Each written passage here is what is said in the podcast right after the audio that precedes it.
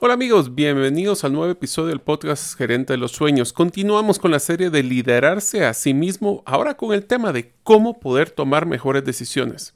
Uno de los retos más grandes que todo líder de negocios debe de tener es tomar decisiones con poca información y con mucho menos tiempo. Así que les pregunto, ¿cuántas veces ustedes han tomado lo que consideraban era una buena decisión y resultó con malos resultados? ¿Por qué creen que sucede esto? En este episodio evaluaremos las nueve trampas que debemos de evitar al momento de tomar decisiones, así como una base de estrategias para tomar mejores decisiones en toda nuestra vida personal o profesional. Esperamos que este episodio les sea de mucho valor.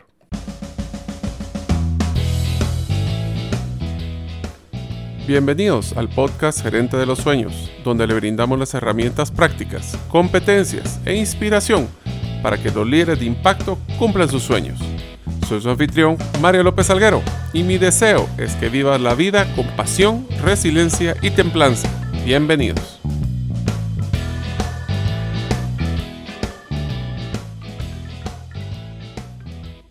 Amigos, bienvenidos al episodio número 102 del podcast Gerente de los Sueños. Mi nombre es Mario López Alguero. ¿Y sabías que una razón para no invertir en criptomonedas es cuando no posees una base de ahorro mínima para solventar una emergencia?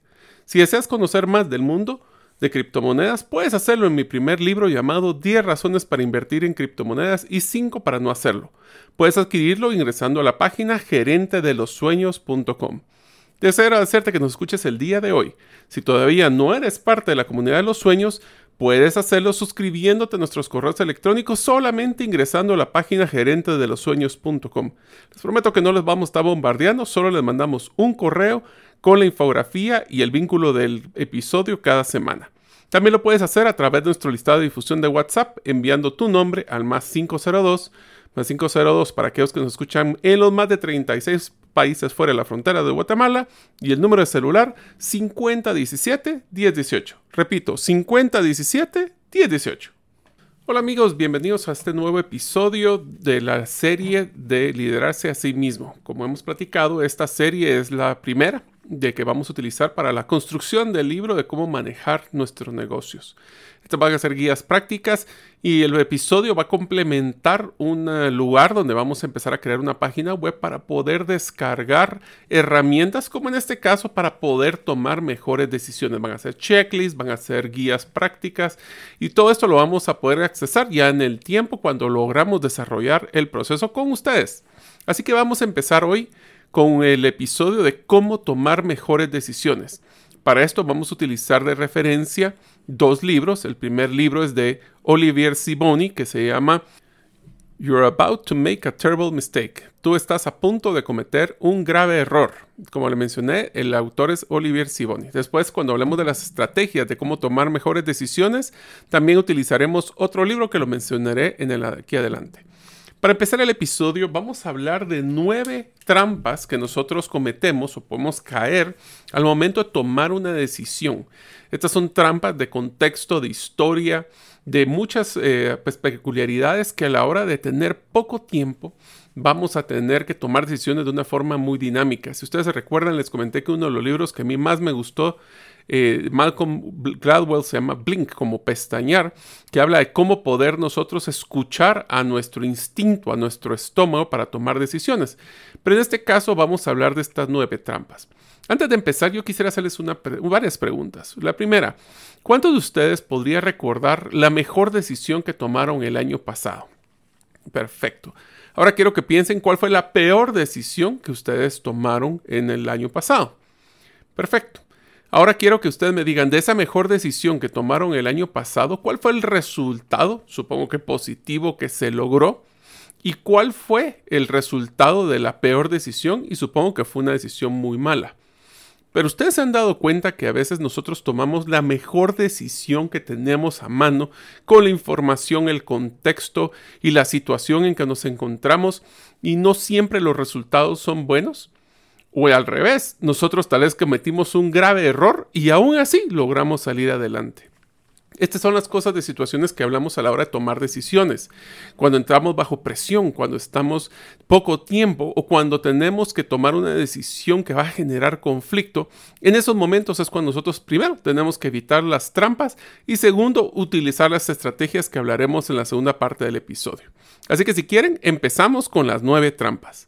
La primera trampa que vamos a utilizar es una que les va a sonar simpático porque es algo que utilizo mucho yo, que es el tema de narrativa o storytelling. Este, este trampa es cuando nosotros tomamos decisiones y utilizamos los patrones de situaciones del pasado. Estas crean historias que nosotros mismos nos estamos contando. Al momento de tomar una decisión, existe la posibilidad que contemos historias de situaciones parecidas que nosotros hayamos vivido o conocido pero no exactamente iguales. El problema es que son situaciones parecidas, pero que pueden tener algún componente de contexto, de tiempo, de personas involucradas, que va a hacer cambios que podrían generar una decisión equivocada. Vamos a hablar dentro de las trampas algunos sesgos que estamos utilizando dentro de cada una de ellas. El primer sesgo dentro de storytelling o de narrativa es el sesgo de confirmación, que nos hace ignorar o a veces hacer de menos información que contradicen nuestras creencias. Este sesgo también puede influir en que tomemos decisiones como lo haría una persona que consideramos, por ejemplo, un ídolo.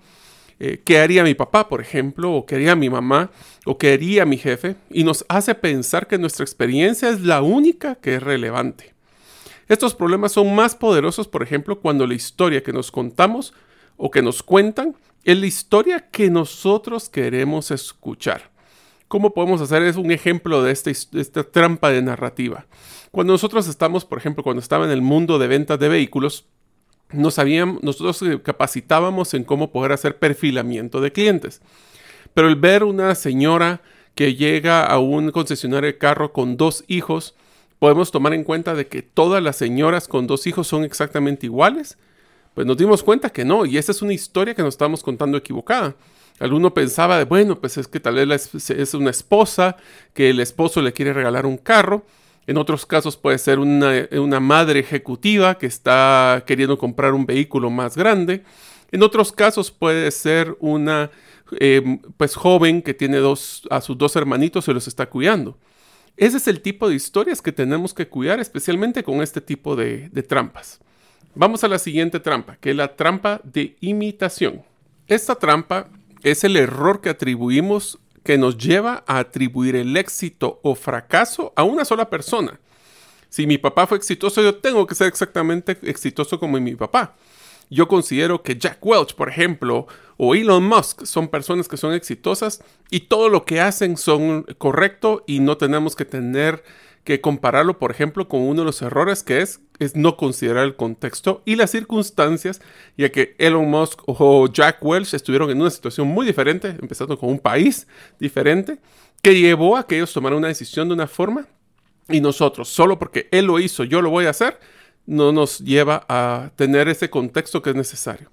El efecto halo le llaman o el efecto de imagen hace que obtengamos una impresión general basada en solo algunas características destacadas. Esto sucede mucho cuando ponemos a un héroe, un mentor o alguna persona que nos ha inspirado, pero no vemos el contexto general de sus fracasos, cuántas veces quebraron antes de ser exitosos, o por ejemplo cuando vemos un empresario exitoso, nos, nos fijamos que tal vez tuvo varios fracasos antes de eso. Este genera un sesgo, es uno de los errores, que se llama el sesgo de sobrevivencia que consiste en enfocarse solo en los casos exitosos mientras nos olvidamos de los perdedores, lo cual nos lleva a creer que todos vamos a ser exitosos ya que debemos de tomar muchos riesgos porque sentimos que somos, yo le llamar el síndrome de Superman. Esto es muy común cuando nosotros estamos empezando nuestra carrera profesional y tratamos de buscar esas historias de éxito, esas historias que nos inspiran, pero tenemos que ver el contexto y a la persona por lo que es, como todos, que no somos perfectos. Y tenemos que ver el contexto como hablamos en el anterior de la narrativa. La siguiente trampa es una trampa de intuición. La trampa es, esta trampa es de tomar decisiones de una forma naturalista que enfatiza el valor de la intuición en situaciones reales, en algunos momentos hasta extremos. Varios científicos han demostrado que tomar decisiones por la pura intuición puede llevarnos a un mal camino. Esta es la intuición, es lo que llamamos del estómago, que hablábamos del libro de Brink. O sea, tenemos que saber de que nuestro estómago lo que hace, y lo voy a mencionar de lo que decía el libro, es lo que llama eh, thin slices o cortes pequeños. Lo que yo digo es, bueno, en una situación extrema, yo lo que hace mi cerebro es evaluar la situación, tomar pequeñas capas o temas que son importantes de los cuales yo identifico un patrón en mi vida pasada para tomar una decisión. El problema con esta situación es que por basarnos solo en la intuición, al no tener tal vez cosas que no hemos visto, porque a veces en estas situaciones, por ejemplo, que estuviéramos en un vehículo y se atraviesa un niño, pues nosotros, eh, primero que espero que nunca hayan tenido la oportunidad de tener que hacer ese, esquivar ese tipo de situaciones, pero lo que nos vamos a pensar es, bueno, tengo que cruzar, evitar el niño, todo esto está pasando en microsegundos, pero mi estómago me dice que tengo que tirarme a la derecha o a la izquierda. Si no nos tomamos el tiempo para poder evaluarlo, puede ser que esa decisión puede nos costarnos la vida o puede costar la vida del niño. Entonces tenemos que tener mucho cuidado en cómo poder evaluar si la intuición nos va a ayudar o no.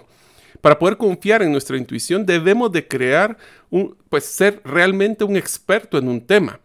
Esto quiere decir, los expertos sí pueden basar más en su intuición, pero porque han practicado eh, mejor dicho, vamos a decir que llevan dos características. Uno es que es una, tienen un ambiente de alta predictibilidad.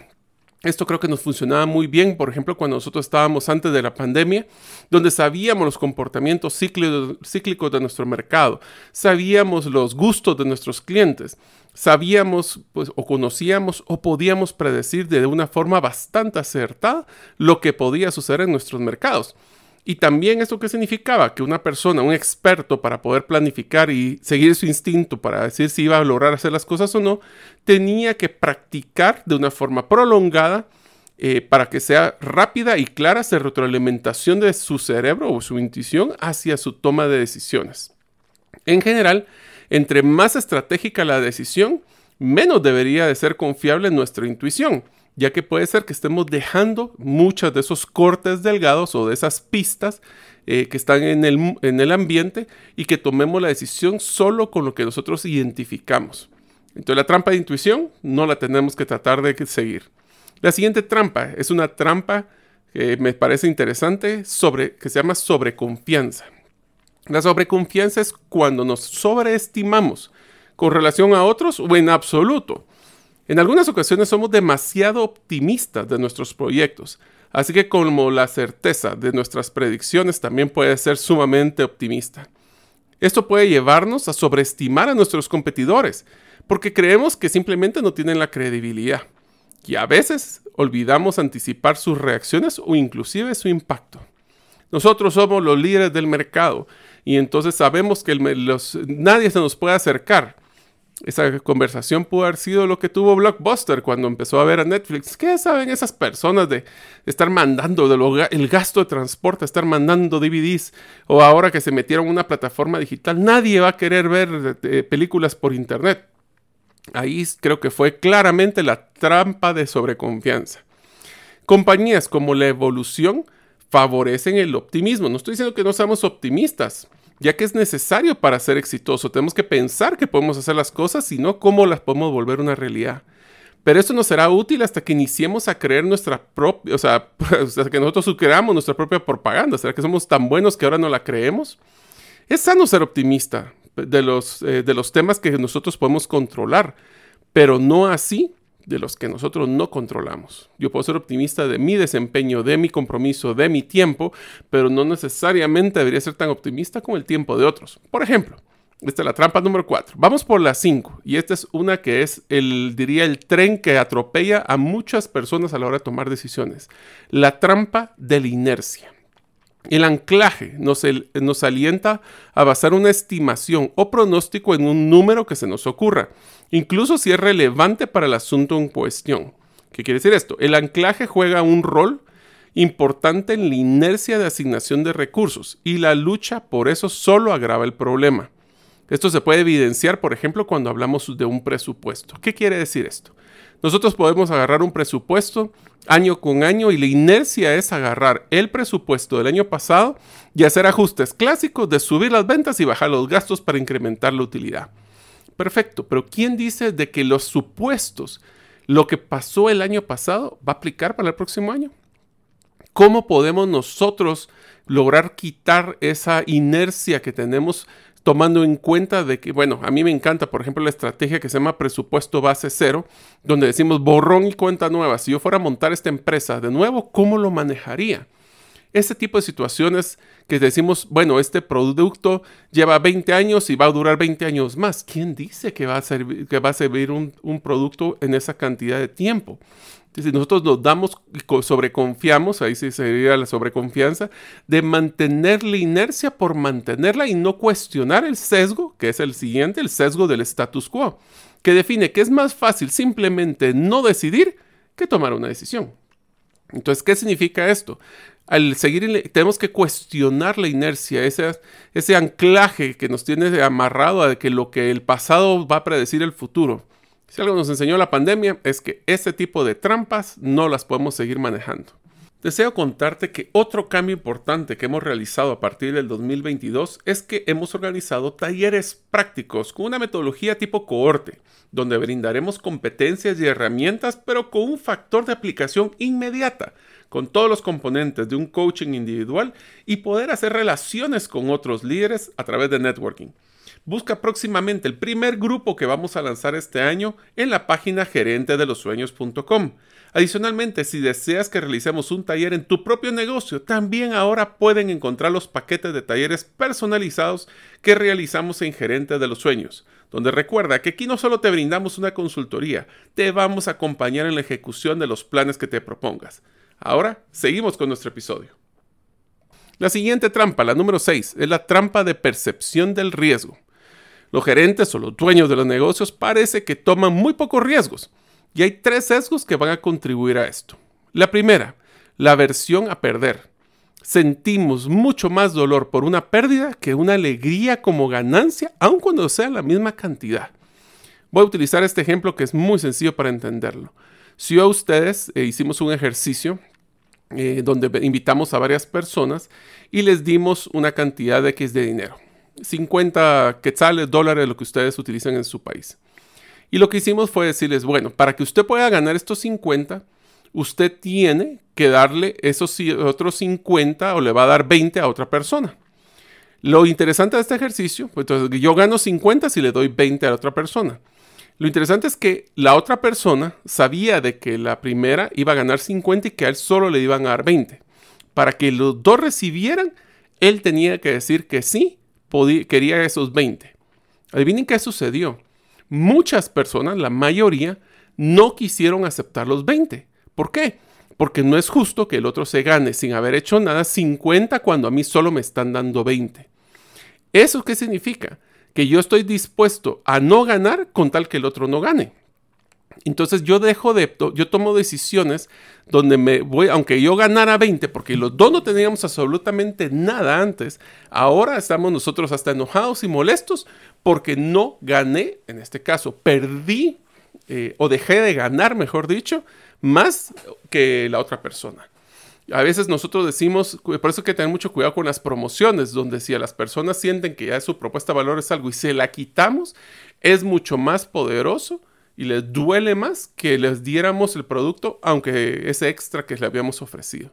Esta versión a perder es sumamente poderosa.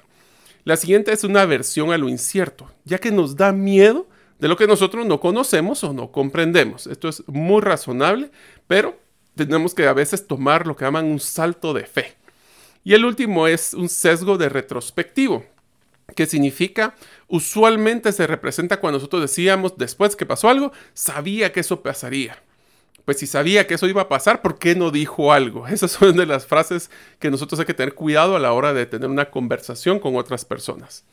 Algunos gerentes o líderes de negocios logran sobrepasar su aversión al riesgo simplemente negando que existe un riesgo, lo cual es algo peligroso.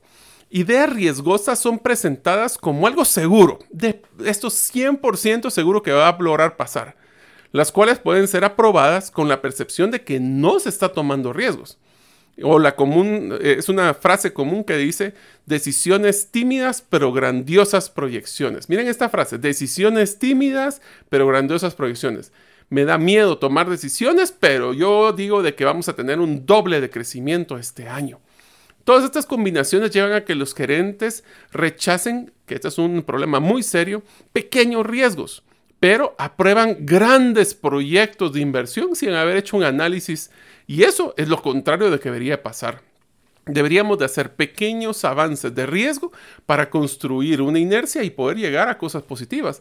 Pero no se han dado cuenta de que cuando a veces nosotros eh, no queremos gastar en cosas pequeñas como salir a comer, pero salió una nueva televisión y vamos a ir a gastar, nos vamos a endeudar como por un año para comprar la televisión. Ahí es donde estamos tomando cuenta del riesgo y esta trampa de percepción. La número 7 es una trampa del horizonte del tiempo que es enfocarse únicamente en el corto plazo. Y esto no significa de que debería priorizar, o lo que estamos evitando es priorizar los intereses de algunos accionistas sobre otros. ¿Qué quiere decir esto? Esto se refleja, por ejemplo, en la búsqueda impecable de enfocarse en las ganancias de este año, a cuestas probablemente de ganancias futuras. Es lo que se llama la miopía gerencial. Esto es más difícil para las empresas, por ejemplo, que son públicas, que están buscando de que ese precio en la bolsa tiene que estar siempre subiendo. Pero eso puede generar una presión a tomar acciones que nos pueden sacrificar el futuro. Vamos a poner un par de ejemplos con esto. Yo lo que voy a hacer es que voy a tomar la decisión de darles grandes descuentos a mis clientes y compran mayor volumen este año. ¿Qué es lo que pasa? Para el próximo año posiblemente todavía tienen inventario y entonces las ventas no se van a generar uno. Y dos, sacrifiqué utilidades futuras por obtener utilidades actuales. Entonces no solo nos afecta en el flujo de caja, sino que nos afecta en la utilidad. Ese es el tipo de horizontes. Este genera el sesgo del presente, que refleja que lo constante necesita enfocarse en el presente sin tomar implicaciones de las decisiones del futuro. Un ejemplo adicional de esto es que yo utilizo estrategias para vender de productos a los clientes, pero los atiendo mal logré la venta, pero no logré el cliente. ¿Qué quiere decir esto?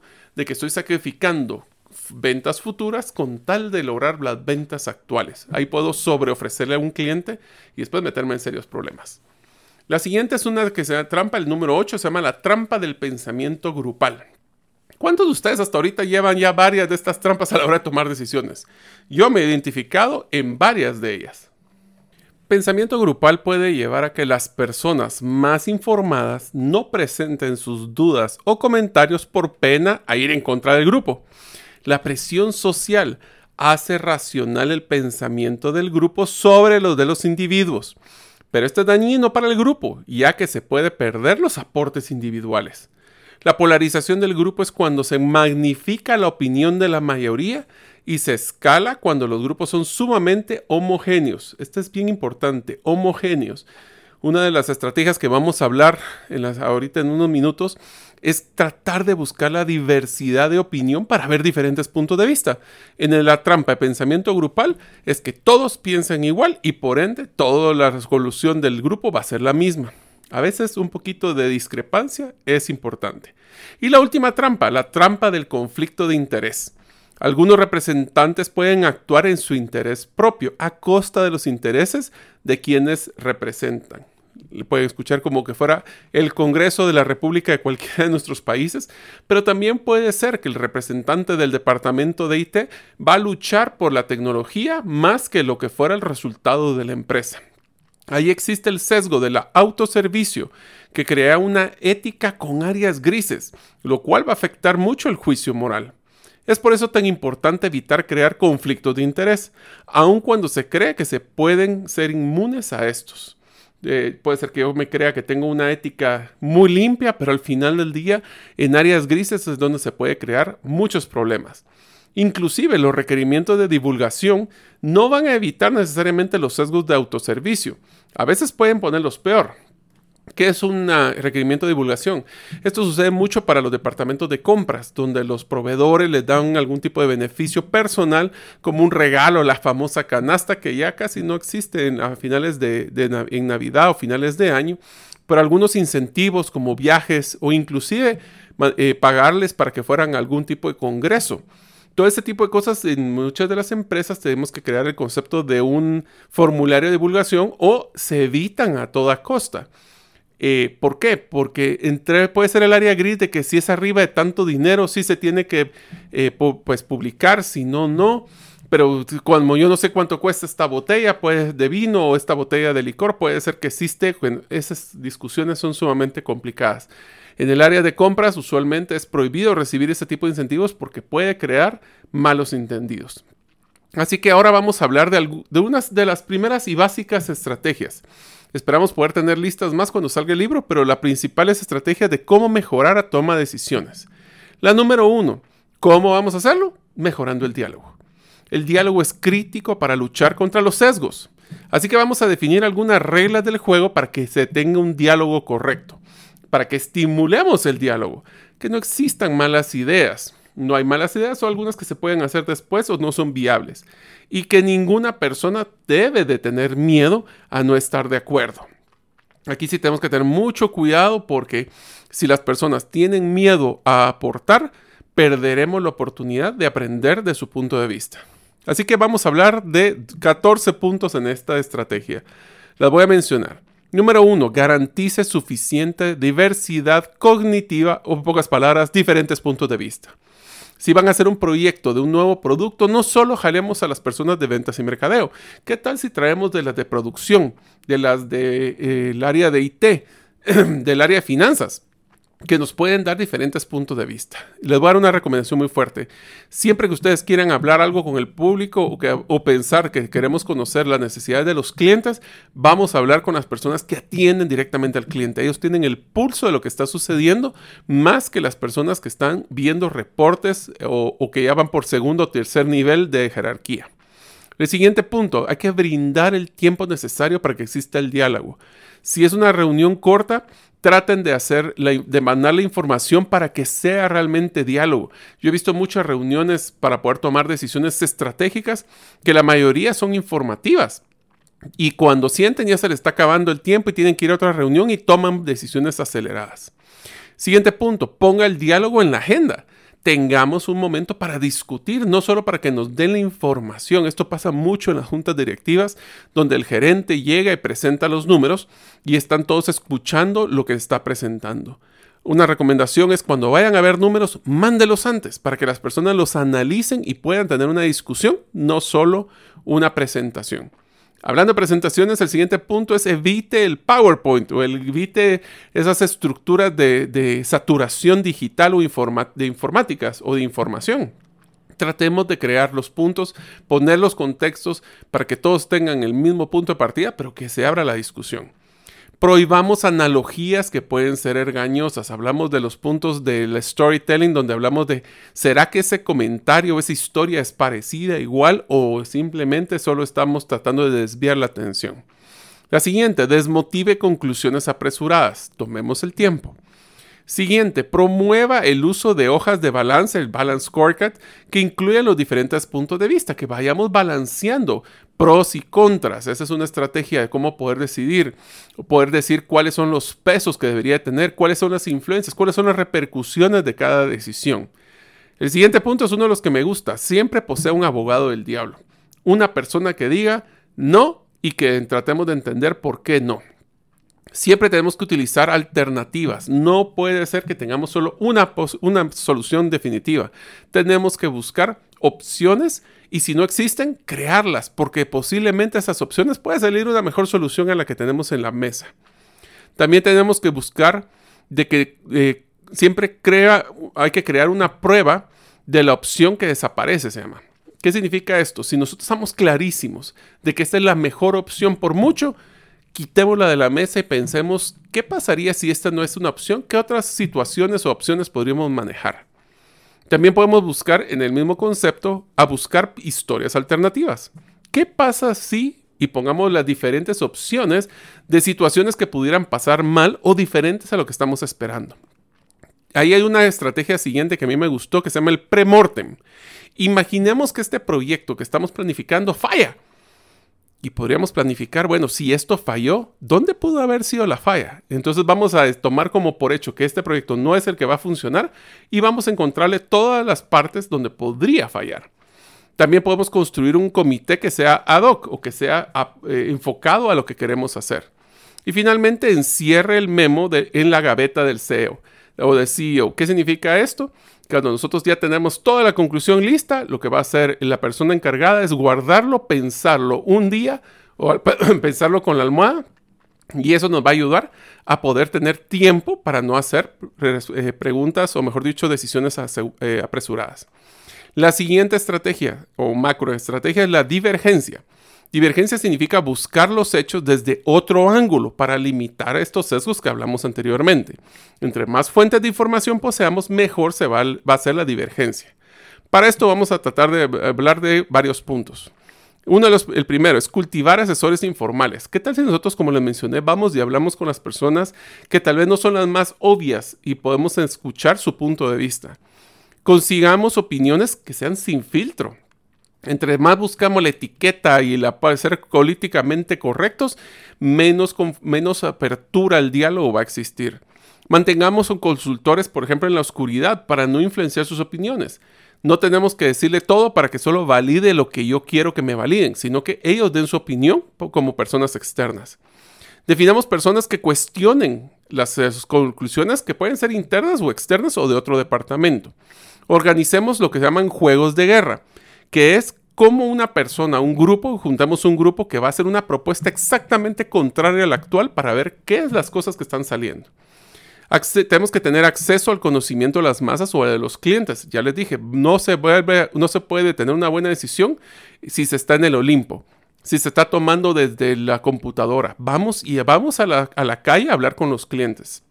Luchemos por el sesgo del anclaje con un reanclaje como lo mencionábamos, ¿qué significa? Si yo ya tengo un tema de inercia, ¿qué es lo que pasa? Pues empecemos con un presupuesto base cero, desde cero con una hoja en blanco. También luchemos con el sesgo, el sesgo de la confirmación con múltiples analogías o buscar alternativas que sean diferentes a la obvia que tenemos. Luchemos con el sesgo del status quo con un cambio por default. Si nosotros fuéramos los dueños de esta empresa, ¿volveríamos a comprarla? Si nosotros fuéramos los jefes de este departamento o los dueños de este proyecto, ¿lo compraríamos, invertiríamos nuestro dinero en él? Pues ese es uno de los puntos que hay que tomar en cuenta. Utilicemos metodologías estandarizadas como las que vamos a desarrollar para poder preparar las decisiones en una forma anticipada. Poner nuestros supuestos a pruebas de estrés y tomemos el punto de vista externos, como mencionamos, para encontrar proyectos de referencia. ¿Será que hay algún proyecto parecido que nos pueda subir como referencia? Y evitando de que vaya a ser el mismo. Actualicemos nuestros supuestos al momento de poseer nueva información. Ahora todo está saliendo, toda la actualización y la información sale cada vez de forma más dinámica y cada vez que sale algo nuevo tenemos que validar nuestros supuestos porque al final de todo para poder tener una mejor divergencia, tenemos que cultivar la humildad. No sabemos todo y siempre tenemos algo nuevo que aprender. Y la tercera estrategia es la parte de la dinámica. Para esto hay que crear una cultura ágil para tomar decisiones que sea rápido, dinámica y efectiva. Puedes cultivar la informalidad, tomar riesgos de forma ágil y combinar una visión que queremos llegar al final, pero con flexibilidad lo que puede eh, suceder. Los puntos para tomar aquí es cultivar una cultura amigable. Si cometes un error, están con miedo que, que se despida, van a regañarlos tanto que nunca más va a querer volver a cometer un error y se va a ir siempre por lo seguro. Tenemos que promover una cultura para comunicar los puntos de vista. No digas eso, que es una tontera. Esas son las cosas que nosotros le decimos a nuestros colaboradores que van a decir, bueno, pues si no le interesa mi punto de vista, mejor no vuelvo a decir nada. También sería interesante alinear los incentivos con los intereses comunes. Mm, cuando lleguemos a la parte de recursos humanos, de ya liderando con otros y en la parte de talento humano en las herramientas, vamos a encontrar que el tema de compensación, vamos a hacer un episodio solo de cómo hacer los planes de compensación y qué mejor que balancear esos resultados individuales con la contribución a los resultados comunes. Encontremos formas de aprender de forma gratuita y ágil Tal vez no tenemos que pasar por, pues, escuchen un podcast como el que están haciendo actualmente para aprender de una forma más dinámica. Realicemos experimentos y permitámosles fallar. Fallen rápido. Yo decía una frase que cuando tenía mis equipos que les digo, yo quiero que todos los días ustedes cometan un error nuevo, no el mismo varias veces. Así que tenemos que permitirles fallar, pero con aprendizaje. Y para eso hay que realizar análisis post-mortem también, no solo de los fallidos, sino de los éxitos, para ver qué sí funcionó. Incrementemos, incrementemos el compromiso gradualmente de las personas y reconozcamos el derecho de fallar, pero no así de cometer errores. ¿Qué quiere decir esto? Lo que les mencionaba. Tenemos que pedirle a las personas que aprendan y que no repitan los mismos errores. Realicemos una estrategia como que cada bala contara. Esa es una expresión que decían en el libro. Cuenta las historias cuando están después de realizadas, no antes. ¿Qué quiere decir? Puedo contar muchas historias de éxito, pero mejor contémoslas como ya hubieran sucedido. Cambia tu mente, pero con orgullo. Distribuye el poder y la toma de decisiones para distribuir ese beneficio de primero de responsabilidad, pero también de logro. Y construye el círculo interno de personas que te van a apoyar ya que con esto vamos a lograr mejores decisiones para que cuando tomemos una decisión importante, también se lo contemos con la almohada, pero compartamos el éxito de dicha decisión. El yoísmo es una cosa importante que las personas no van a querer contribuir si todo lo que ellos comparten y apoyan es solo el crédito para el mero jefe. Así que espero amigos que esto les haya ayudado con las nueve eh, trampas al momento de tomar decisiones y tres estrategias generales que les van a ayudar a tomar mejores decisiones el día de hoy. Espero que les dé mucho valor este episodio y nos vemos en el próximo episodio. Gracias por escuchar el episodio de hoy de Gerente de los Sueños. Recuerda que para lograr cumplir tus sueños solo debes de ponerle fecha y tomar acción. Las notas y material complementario de cada episodio puedes encontrarlo en la página gerentedelosueños.com. La música que han escuchado es Feeling Good de Kevin MacLeod y pueden encontrarla en incompetech.com. Hasta la próxima y que sigamos haciendo nuestros sueños una realidad.